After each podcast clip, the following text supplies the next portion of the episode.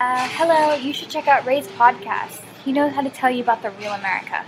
本期节目的广告档由我自己来占据啊！我现在帮大家来进行留学的申请，然后文书的部分呢，现在是联合了几个美国高校的留学生，然后他们也是名校出身，然后基本上可以为大家匹配到你所申请的专业，让现在你所申请专业的同学、研究生、博士来帮你书写文书，所以也可以算是相当的私人定制。欢迎加我的微信与我取得联系，t 幺幺零一九二六七九。Our whole universe was in a hot, dense state that nearly 14 billion years ago expansion started. Wait, the earth began to cool, the autotrophs began to drool, Neanderthals developed tools, we built a wall. We built the pyramids, math, science, history, unraveling the mystery that all started with a big bang.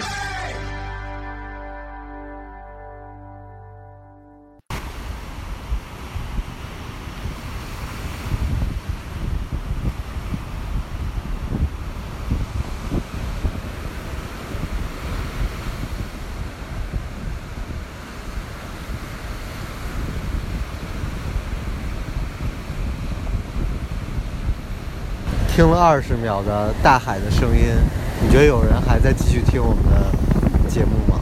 我觉得大概大家会觉得就是频道有问题了。呃，这这期节目就叫做《沙滩随想》，沙滩随想，想些什么呢？呃就看你看着大海的时候你在想什么。嗯我们现在在斯里兰卡，然后一个叫做黑什么 黑什么的一个黑什么黑什么度啊，是吗？对对一个嬉皮士的一个小镇。然后晚上坐在海滩边，呃，就是突然想跟大家聊一会儿天，顺便也让你们感受一下我们现现在的这种氛围吧。我觉得这次我看海浪最最不一样就是以前看海浪，就都是觉得哎呦这浪花一朵朵呀、什么的，哎哎呦这浪真大呀、什么的，哎呦真浪啊什么的。但这次这次看海浪，我就第一次觉得哦，这个浪应该怎么去 catch 啊？冲浪的一个点是什么呀？这种。所以你学了一整天的冲浪，现在坐在海浪想的就是冲浪，是吗？对对对，我觉得就是这种旅行让我就是一直来说是一个特别爽的一个事儿。我觉得基本算是概概括了，就终于把这种类型的都尝试了一遍。嗯，嗯，哪种类型是吧？就是就就是说这种滑雪小镇，你白天滑雪的，纯休闲型的，不不不不不，就是运动型的，啊，运动型的，就运动型的度假。嗯，就是滑雪，白天滑雪，晚上去泡个温泉，去吃顿饭，party 一下什么的，然后潜水，也是白天潜水，或者有的坐船上什么的，是吧？那种，然后船潜，然后有的也是，其实也是一样，但是我觉得最难的就是冲浪，那这所以第一次感受，对，冲浪就是特别的无序，这个浪，就是你也不知道哪个浪来了是好的，然后可以去迎浪而上的，然后其实技巧各方面也都是需要学的。但是我觉得冲浪其实是不是跟你之前的，呃，你的单板滑雪也是比较像的呀？对对，这个都是，就是都是玩儿，其实都是玩儿。在我们这个 generation，比如说单板滑雪，其实历史特别少，几十年的历史。嗯就是，就冲浪也是没有多少年历史。嗯，所以我们也是来到海边，然后报了一个冲浪课程。不过，就基本上冲浪还是需要有一定的呃滑板的技技巧的基础在里面的。然后就是教练会先教我们如何保护自己。就是你学任何运动项目，你先学的不是这个运动项目的技巧，而是先学的保护自己。讲个故事吧，我讲个故事，白了我一眼是吧？讲个故事，就是说，呃，有一个大叔，然后今年三十九岁了，他二十九岁的时候，父母突然去世了，就是在欧洲嘛，留了套房子给他，然后他就拿那个房租，每个月的房租支撑他自己旅游，他已经旅游了十年了，就是我觉得这种生活我不太敢想，就当我听到这个故事之后，我脑海中第一个想到的人，其实是菩提伽耶的那个大师。他当时说他九三九二年、九三年就来到了南印度，然后我当时就说，错过了中国发展最好的二这三十年，但是对于他们僧人来说，并没有什么社会发展的什么最好时机，他们所讲求的就是传教，仅此而已。就是学习，他自己在寺庙里学了二十一年，对吧？那也是不断提升自己吧。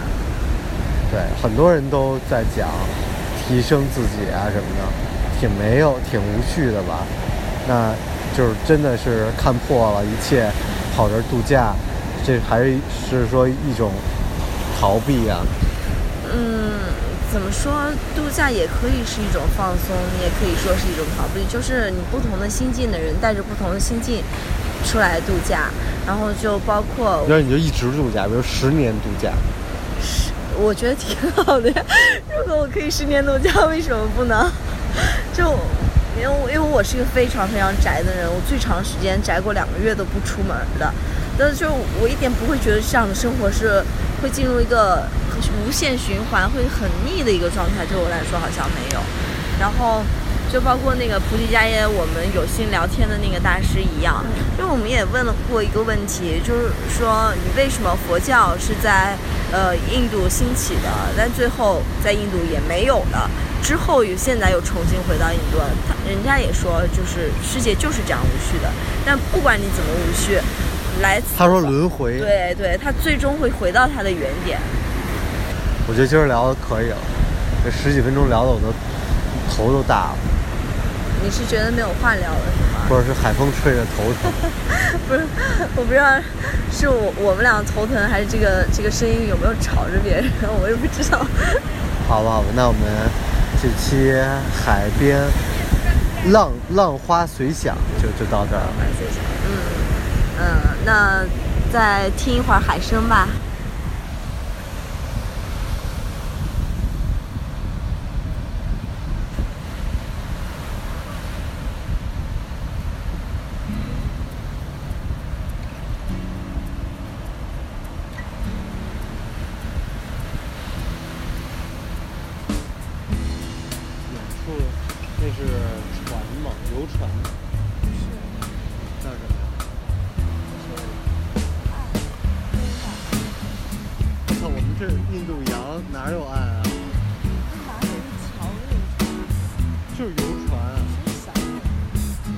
This old story before where the people keep on killing for the metaphors, but don't leave much up to the imagination. So I wanna give this imagery back, but I know it just ain't so easy like that. So I turn the page, I read the story again and again and again. Sure seems the same with a different name. We're breaking and rebuilding, and we're growing, always guessing, never knowing.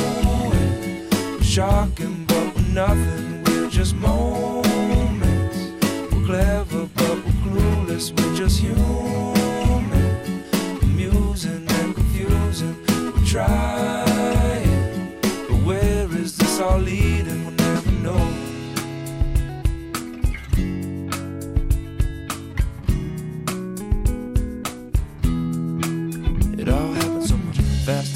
Say disaster. Wanna take a time lapse and look at it backward, find the last word.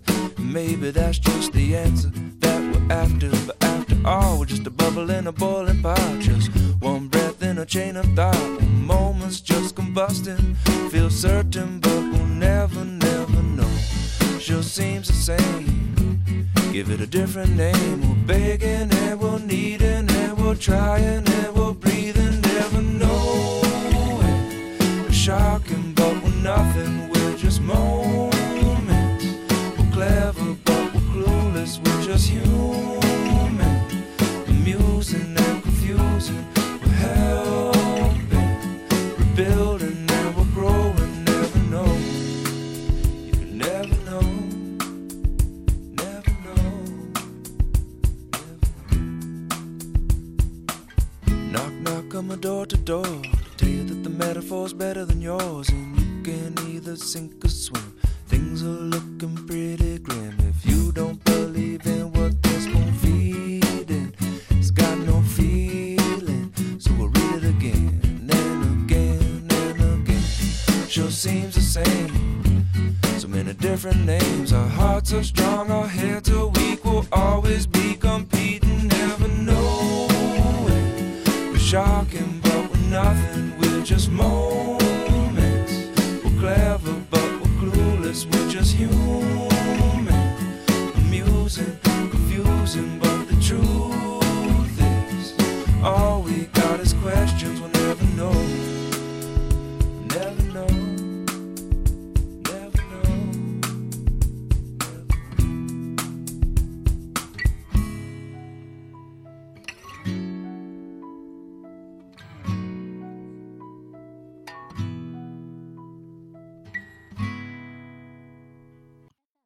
Hello，大家好，欢迎收听本期的老马侃美国，我是老马。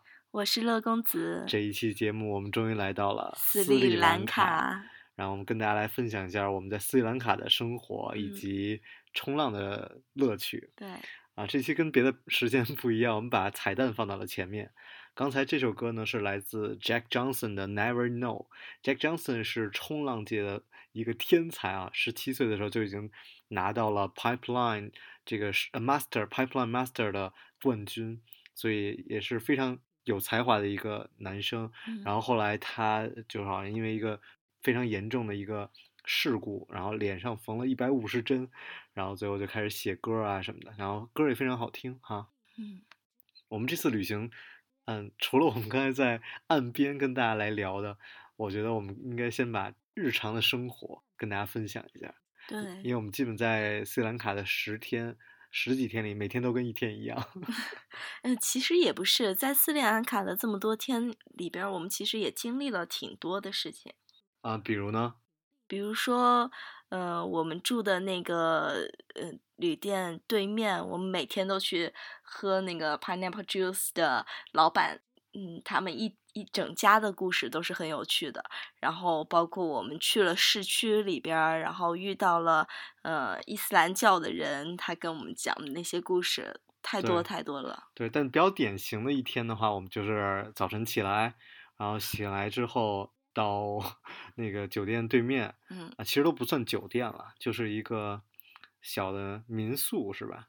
但对它因为那一片海滩，它其实都是冲浪者的圣地，所以基本上那边都是大片的民宿。对，嗯，然后我们早上起来就去对面的一个老头老太太，然后跟他们家买一杯果汁，是吧？您每 每一天都是菠萝汁，对我有时候还换换什么的，有时候没见过的一些水果，有一个印象特深叫啊、呃 Stone Apple，就是是就是不是 Stone Apple，是 Wood Apple，哦 Wood Apple。哦，对对对，我把这个木头记成石头了，更硬了一点。反正就特它难吃。那个苹果特别好玩，你吃了对吧？嗯，它是呃外表上长得有点像我们那个水晶梨的那种颜色，但是更硬一点。它质地是敲上去是空空空的，不像苹果。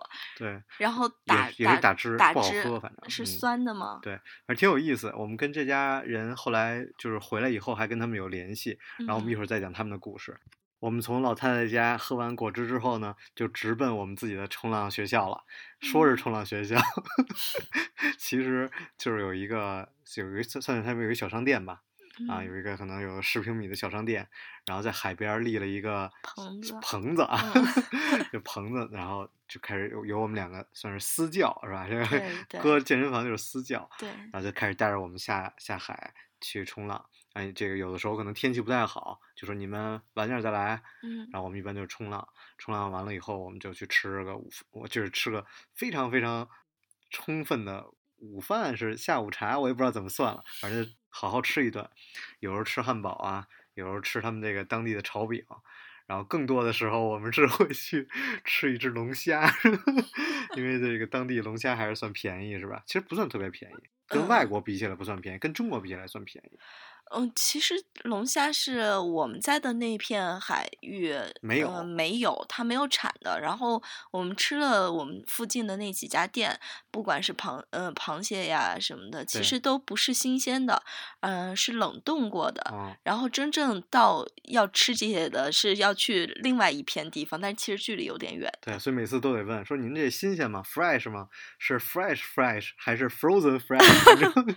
你得问清楚了这个。然后这个然后然后就我们这个玩完了以后呢，可能回家换身衣服啊什么的，就基本就到傍晚了。嗯。然后傍晚了以后，我们就开始出门寻找 party，就因为这个镇是一个嬉皮士的镇子，当时是二战还是一战的时候啊，就有很多的欧洲人，他们当时就去了印度，然后在印度发现了一个地儿，就是果阿嗯。Goa，然后在古阿那儿呢就留了一群嬉皮士，那还有一群人呢，他们就来了斯里兰卡，嗯，那时候也没什么签证什么，我估计啊，对，但是但是后来我们在分享别的老大爷讲的故事，对，但是呢，他们就来这个斯里兰卡这个小镇也聚集了这么一群人，他们就在这儿建酒吧，然后冲浪，然后嗯。日复一日，也日复一日的这么过着。对他们特别有意思的是，嗯、基本上每一天他都会嗯、呃有 party，但是他的 host 的店是不一样的。对，所以你要知道 哪一家店今天晚上会搞，然后就是这个小镇所有的冲浪者呀，然后潜水的人啊，就会都会到这儿来，嗯来这个 party。所以我我刚才在那个就是海边的时候，当然我们嗯在现场录节目的时候，也就是想讲过，就是这种生活很像我去科罗拉多，比如一个 Winter Park 啊这种，嗯或者就是 Copper 这种小镇过的生活，就嗯白天冲浪啊，白天滑 雪，晚上去。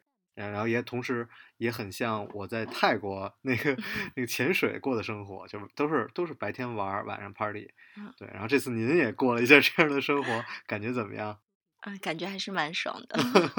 我们我们那会儿聊天的时候，其实也是我们在 party 之后，啊，然后坐在岸边的随想。对，嗯，然后至于这个这个 party 的话，刚刚也提到了，在印度有果阿这样一个地方。其实我们本来是有计划打算去的，因为果阿那边也是有海滩的嘛对，。我买不着票，买除了买不着票，然后还有一个原因是，嗯、我们在路上也遇到了，呃，有经过果阿已经玩玩过的人，嗯然后说果儿果阿的 party 其实没有那么多那么丰盛，就是如果这样跟我们在斯里兰卡比较下来的话，如果你想专门体验 party 的话，话还是去斯里兰卡。对，其实专门去 party 的话，我觉得我还是想狂推荐那个 Full Moon Party，嗯我觉得特别爽啊。嗯。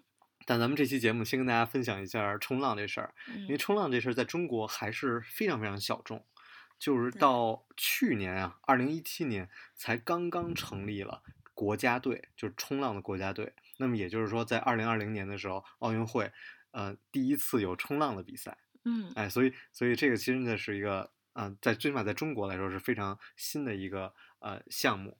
那嗯么我我觉得也是我自己先讲一下我个人的经历，就我特别想冲浪，因为我特别想尝试所有的好玩儿的这种项目，然嗯后看自己适合哪个不适合哪个。那其实潜水就很不适合我，我是肯定不会再去尝试潜水了。但是冲浪就也很适合我，所以我嗯最早的时候是在斯呃圣圣地亚哥嗯 San Diego 我就试过冲浪，那个时候还挺贵的，就好几十美金，然后那么两个小时的课，而且是一对多，没有我们这次这么好，就是一对一的这种课程。那么冲浪这个，首先在冲浪板儿上啊，其实跟这种怎么说，跟这种滑板 skateboard 非常像，比如中文大家都叫小鱼板儿，嗯然后这个这个这个小鱼板儿就是英文是 penny board，是、呃怎么说一个像小像鱼的一个形状的这么一个小小板儿。那么在冲浪里也有这么一个板儿，就是最小的一个板儿。那么你可以看到很多人会拿这个板儿来冲浪，对，所以其实基本上是，呃，你不会冲浪或者没有一个这种平衡感的人，也是可以拿着这个板儿在在海上去玩儿的，因为它不需要你站在板上。哦，但是其实那个我刚才讲的小鱼板 fishboard 是是可以站的，哦，是那个小的尖尖的那个，两头尖尖的那个对是吗？对，呃，不是，是一头尖。对你说的那个可以趴在上面的那个呢，其实它不算做一个专门的冲浪板儿，而嗯更多的时候是给大家单纯玩的。嗯那么在你看跟 skateboard 一样，它其中也有 shortboard，然后也有嗯 longboard，对那么就跟你就真的很很像嘛。那中间还有一些什么 highboard，就是但是最标准的这种 gun，就是这种标准的板儿，是我们用来学习的板儿。嗯，那我其实我在圣地亚哥也是拿这种板儿来学的，嗯包括它会有很多辅助的，对于我们这种新手来说，比如它中间儿会让那个脚的摩擦力增大，嗯这都对我们的帮助很大，而且包括一个更大的板儿，像它的这个板儿的长度都已经超过十 feet，那么对于那个最小的板儿也就只有五 feet，所以它它也是不太一样的。但是对于长的板儿来说，我们是更好站上去的。然后更好掌握平衡的。嗯所以这个其实很有意思，在加州的时候，比如你在那个这种，嗯，Santa Monica，你会看到很多小朋友就在那儿冲浪，然后就会让你很有很有冲动嘛。然后嗯这也是我我最开始接触冲浪。那么呃，我个人讲，就是说单从说学冲浪来说，我觉得这次来说真的太便宜了，真的太太便宜了。像我们两个人学，嗯，每个人十节课，就加一嗯起基本上是，嗯，20二十节课，才不到三百美金。对，对，那这个真的哇，多便宜啊！所以你知道，当时我在朋友圈刷的时候，发照片什么的，很多人说：“哎呀，这老马真有钱什么的。”其实没有很很很贵啊，对吧？嗯比比您私教便宜多了。对，而且这个三十美金就是他每一节课差不多一个小时左右吧。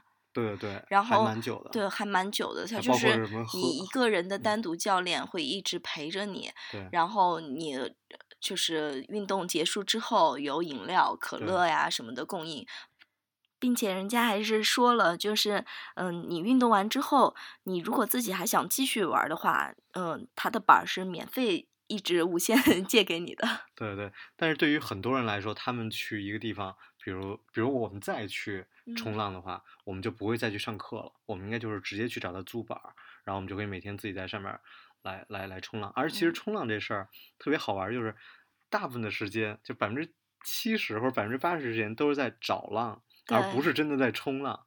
但是你这滑雪滑雪就很爽，你只要坐缆车上，你就可以一直在滑，对吧？那嗯那么其实这个是不太一样的，嗯。但是我觉得其他的都很像，包括跟滑就是单板，然后滑板跟冲浪，我嗯觉得真的是非常非常像的。你的感觉，然后你的那种快感，但是是就只是这个冲浪是靠水嘛，对对而且嗯，虽然很像的话，但是其实如果嗯第一次接触的话，最好还是请个教练吧，一定要因为请教练。因为嗯、基本上教练是负责了一个找浪的过程，对所以体验感会比较好，就会嗯你立马就能冲上，就会有一个成就感在。对，所以我之我之前也说，我当时在三滩呃，就是这个圣地亚哥的时候，嗯那个时候那个就老老老美的教练，他就教我们很多的技巧啊，然后包括你的动作，因为他一个人要对四个四个学生，所以他没有办法每一个人都教。嗯但这边一对一的话，他就甚至在后面推我们，嗯，所以我当时就说，我说这太便宜了，我说这您就当雇一人在后边推我们，这得给多少钱？就是特别的那个不好意思。然后那个，所以他就会每次告诉我们这个浪好或者不好，然后我们什么时候应该。就是每次在后边喊嘛，jump jump，你就该一跳，哎，你就直接站起来了。这也特别不一样。之前我们总是教我们怎么样蹲，然后再站起来。像这边他永远都让我们不要有蹲的那个过程，直接站起来。对，就是他们他们觉得说你越快速度 catch 到这个浪是越好的，对，就是你要迅速跳起跳到跳跃到板上，然后去保持平衡。对对。而不是慢慢蹲，等你蹲完以后，你这个浪其实也已经过了。对，而且其实就很很辛苦，所以我觉得嗯对于冲浪来说，瘦很重要。像我每次，你知道把肚子放在那个浪板上，总有一只一总有一种自己是海狮的感觉，大肚子舔着，然后回头看浪呢，呃，这挺挺有意思的。然后，然后我就特别想到一个好玩的点，嗯，就是每次当我们在跳跳跃起来之后，然后迅速落水的时候，他们有一个拟声词，我就发现跟中文很像，就嗯是“哎呀 呃，我觉得这是学咱们俩？我倒不觉得这是他们当地语言。呃，这其实很好玩儿啊。这个很多的，其实很多的这种海滩都是既可以冲浪，然后又可以潜水。”，嗯，而对于这个斯里兰卡，它有两个点嘛，都是特别适合，因为这是一个整个的印度洋的一个湾，嗯然后这个季风一来，然后这个地方就变成了特别好的一个冲浪点，嗯然后我们就。在这儿，我们就说，哎呀，本来还想再去学学潜水，但我们后来觉得这实在是太好了，然后特别，而冲浪这个运动实在太好了，虽然特别特别累，对吧？嗯我们基本一天也就冲浪一个小时，嗯根本都没有时间自己去练。对，像专业的，我我看这个国家队，他们会每天花五个小时在水里。那么对于那些小小孩儿什么的，斯里兰卡的小孩儿来说，他们肯定花的更长时间。对。那那我是不行，是实在是太累了，就这个体力很难保持。对，而且其实你看，我们就是看好多小孩儿，就是叫什么平花呀，还是什么，就是他们会玩那个 longboard，会在上面跳，然后转啊圈儿什么的。对而真正这个冲浪，这个在 longboard 上也会有很多的技巧，就跟那个很像。就比如你在站在板儿上，然后慢慢慢走到前边儿，然后再走回来。然后我们当时玩的时候也可以看到，就是很很厉害的人，他们也会玩这种各种各样的动作，所以这个真的是很好玩。所以对于冲浪来说，算是开启了我们一扇新的大门。就如果我们再去选择度假，我们一定会选择一个哎可以冲浪的地方。对，而且其实冲浪的话，嗯、作为一种度假方式的话，其实嗯、应该是一个更长时间的，因为其实我们就那那么几天时间，然后安排每一天的课程，这样是有点疲惫的。然后最好的方式就可能我这两天再冲冲浪，然后再休息两天，然后过两天再冲浪，然后会有一个长的周期，是比较有乐趣的一个过程。对，而且冲浪其实特别好玩儿，是冲浪跟这个天气关系特别大。嗯，所以，比如我们甚至下雨的时候也在里边冲浪，就很辛苦，你知道吗？对，然后，而且冲浪也经常会赶上特别大的浪，然后就会嗯受伤。嗯像我就有两次受伤，我觉得真的很危险。这个嗯时候，我觉得冲浪其实是也是很危险的一个运动嘛。就是嗯当时有一个浪过来，然后那个就是一个特别大的浪过来，如果你没有上板的话，或者你在板上，你也会跳下来，然后把自己头埋在水里，然后等这个浪过去，你再你再冒头对，嘛。他是要用一只手去呃胳胳膊去保护保护自己的头，对，然后有一次就是因为看不见嘛，我就那个手就是下来了，嗯结果我的头就被就撞到了别人的板儿上。嗯对，所以这也是，而且还有一个特别好玩儿的，就我觉得这个，嗯，冲浪也是特别讲究，就有点像江湖的那种，就嗯有很多潜规则。嗯比如我们所有人都在那儿等这个浪，因为你会嗯看到在这儿那个海滩上趴一群人是吧，十几二十个，大家都在等那个浪。但如果有一个人先去 catch 那个浪了，就算嗯他在你的后面，你也嗯不能去跟他抢了，因为这属于他的浪。就嗯他去冲这个浪，就特别好玩儿。所以这这个我看中国中中国人也有很多人写，就是我们现在中国刚刚开始嘛，我们也嗯要开始遵守很多潜规则，嗯对嗯吧？我们不能去跟别人抢浪啊什么的，嗯。很好很好玩儿。不过其实我觉得，嗯、我们这个找浪的难度其实也是我们自找的，就是刚好撞上了这个就是下雨的时间。对，其实我们去不是最好的季节，对，我们去斯里兰卡的时候，这会儿它的浪是一个处在雨季的时候，就基本上每一天过了午后，就是每一天都是在下雨的状态。然后，所以可能这个季节更不适合去冲浪。但是，嗯、教练也说了，一般在早上六点到十点左右的时间，那个浪是最好的时间段，而且浪是非常平稳，然后又有一些小浪，特别适合我们这样的初学者的。所以也是我们错过了这个呃浪最好的时间啊，因为起得太晚，然后因为前一天晚上都 party 嘛。然后嗯、在暴风雨中冲浪的感觉也是呃挺特别特别的，就是当我趴在那个案板上的时候，那个 哎不叫案板您把自，己当肉了是吗？趴在案板上，趴在冲浪板上，其实那会儿已经风有点大他在岸板上，然后，然后浪也开始特别特别大的时候，嗯天空还在下着雨，你就有一种，嗯、你处在一个大自然之中，你很无应该无助吧的感受，然后同时你又有有一种想要去征服这样一种恶劣环境的这种状态。当时我就觉得这才是呃那些冲浪者所要体验的感受，就是对于大自然的一种征服感。嚯，您那么渺小，您还征服，您连把伞都没有，您还征服 暴风雨，我真没想那么多。您这这个想法，我这我刚刚知道，这太有意思了。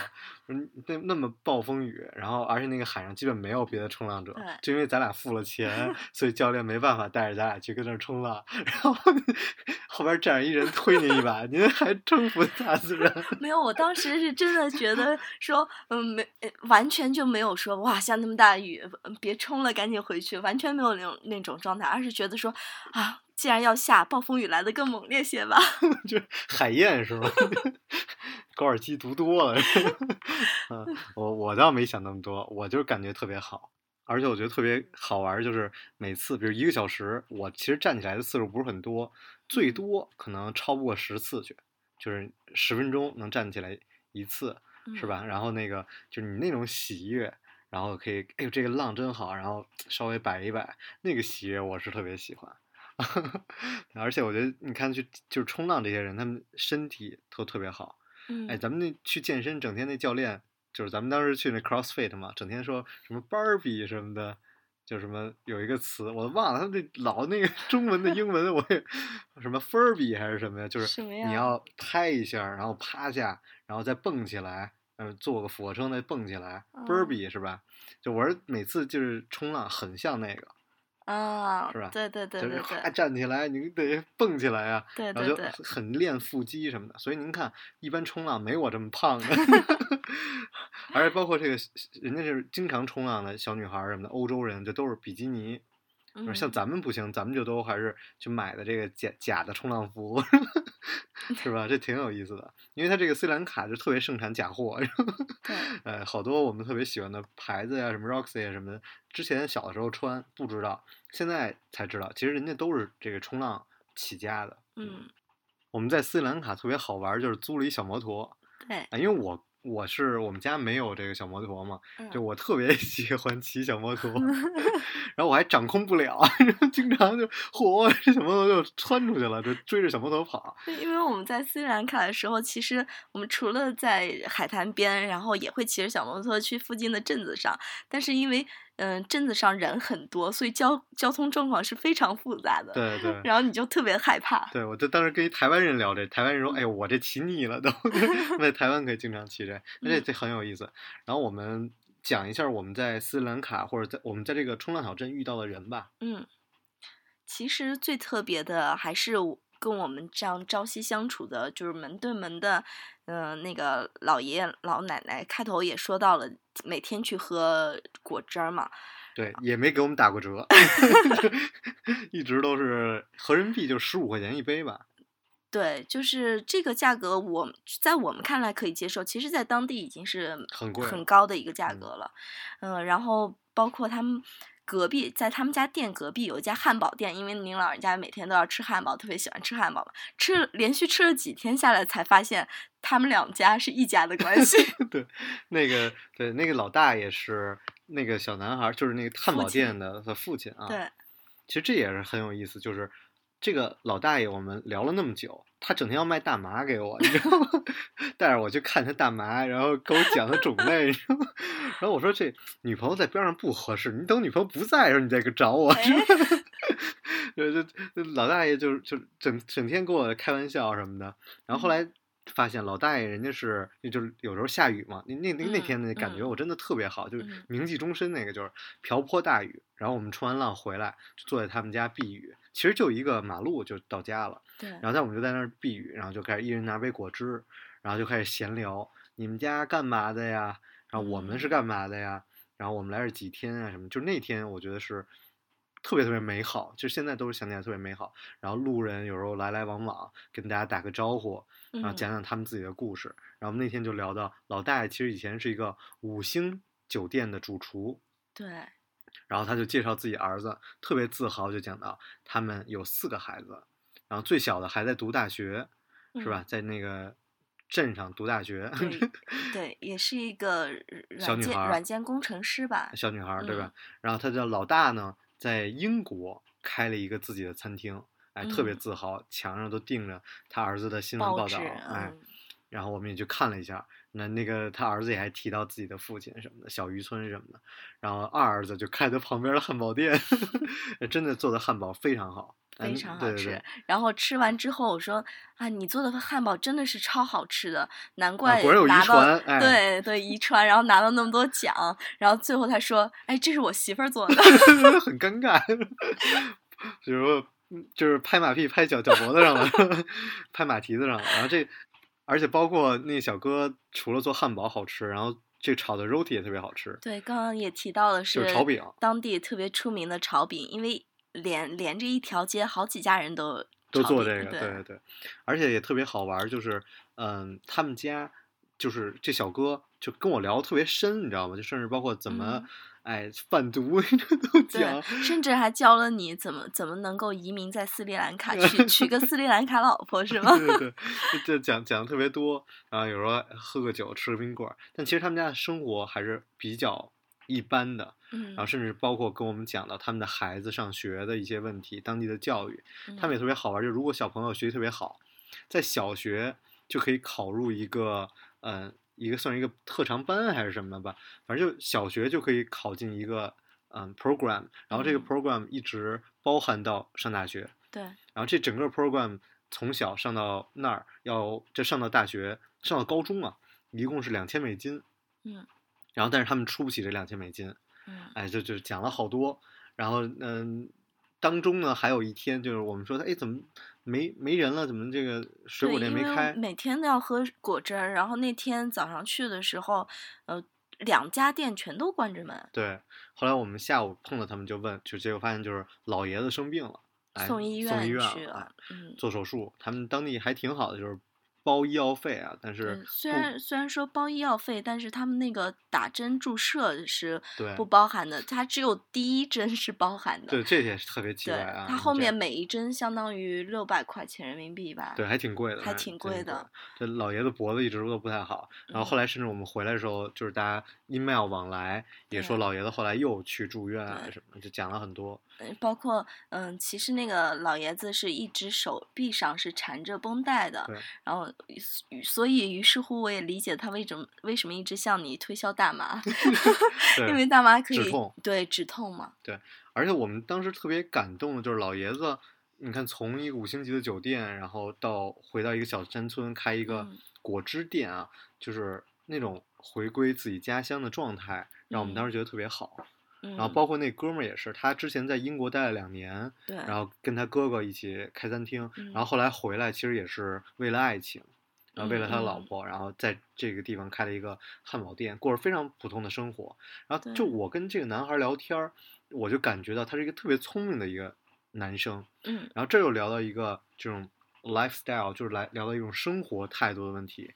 然后他嗯也讲到，他说其实他可以很努力去过一种律师啊那样的生活，但他当时怎么说的？就是说他其实还是觉得说，呃，也许我再努力一些，我可以得到的更多。但是我觉得，嗯、对于家人的陪伴，我觉得是更重要的。他当时说的是，他可以学习很好，但是他没有学习很好，是嗯还是怎么着？就是好像就是学习好，然后就好好读书上大学，好像这应该是我们国内现在的一个观点。但是对于他来说，没有这样的观点，就他觉得嗯他开一汉堡店，他也过得很开心就够了。嗯，他要否则的话，他去当个律师更辛苦，他也不太想选择。嗯，而且，嗯，他也提到的是，觉得说这个钱永远是挣不完的钱在这儿的而。我最应该知道的是知足，就是懂得去，嗯、享受我当下这样一个生活状对态。，但是对于就是享受当下生活状态这事儿，我们有了一个在这儿有了更多的一个思考，就是因为嗯我们知道嬉皮他的一个观点就是享受当下嘛，对，然后包括就是酒啊，然后就是大麻呀、这种就是享乐 party 这种。那嗯么我们在，因为我们每天都去 party，其实对吧？我们在 party 就遇见一个老熟人，嗯，就是一个老老大爷。嗯然后这个老大爷明显就是享受当下过来的，然后他也是就是从年轻的时候就在这儿 settle down，嗯，然后每天 party party party。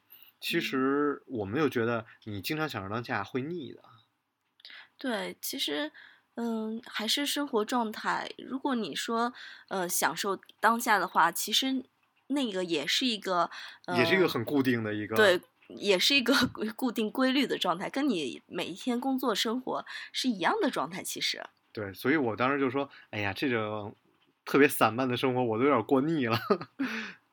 然后包括我们在，呃，不过享受当下，我觉得也是挺有意思的。就是，嗯、呃，这个 party 除了年轻人，还有很多，呃，大妈大大爷，也可能广场舞？可能是当年的嬉皮士又回到了这个镇子上，然后呃有一个大妈就是她在那儿跳舞，然后这时候就有好多年轻的男性，然后过来陪他一块儿跳舞，就是哎我觉得这个画面还特别感人，对，对，然后还那个大妈得有七八十岁了，就是、就是嗯年纪挺大了扭都快扭不动了。对。所以那样的跳舞状态就让他感觉又回到了年轻的时候，包括还有一些特别自嗨的老爷爷，像，嗯，我微博里面也有晒照片啊，就是有一个长得特别像龟太气功里面那个老爷爷，就是一个人在角落里自己嗨很嗨的跳舞。但是你这就是哪儿的爸妈都是一样的，你知道吗？就是因为我们跟那个我们自己住的那个老太太特别熟，然后包括跟这个卖水果的老太太特别熟，他们就劝我们不要去，就是每次见到我们都，哎呦，你别去 party 了，你说那说那个就讲，哎呀，那边都是些不好的年轻人，对对对很危险的。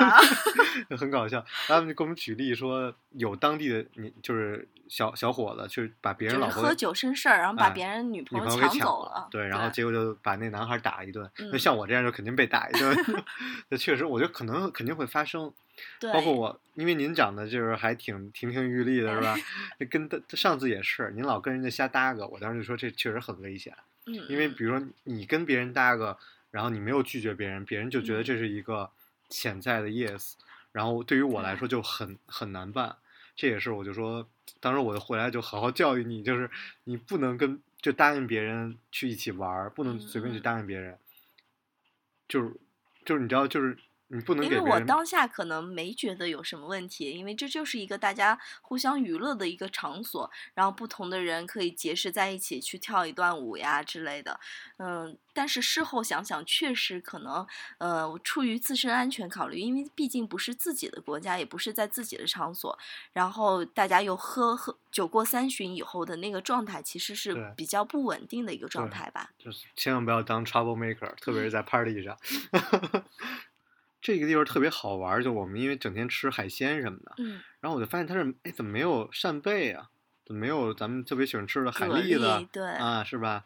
然后 oyster 也没有，嗯，然后我我是属于特别喜欢大海，然后在沙滩上奔跑的时候，我就特别关心哪哪些地方会有那个呃蛤蜊嘛，我就还教他说应该怎么捉蛤蜊，就是当每一个浪潮退掉的时候，嗯，沙滩上都会出小气泡的孔，就是有蛤蜊的地方，就是你必须要用手迅速去挖，因为蛤蜊跑得还挺快的。然后于是乎我在沙滩上就捡了很长一段时间的蛤蜊，然后捡了大概有一盆那么多吧，差对，不多。不少，真不少。嗯，然后我就带回去到我们的住处，然后问那个阿姨借借了他们家厨房去炒蛤蜊，但对是他们那那个厨房也特别好玩，就嗯特别的传统，对，然后都是很多木工活儿那种。嗯，然后怎么说呢，就是也包括有不是木工开椰活对，子的什么的它是开椰啊子的东西，然后那个嗯生火的也挺传统的。嗯，然后其实我是已经涮洗了好几遍之后，然后把那个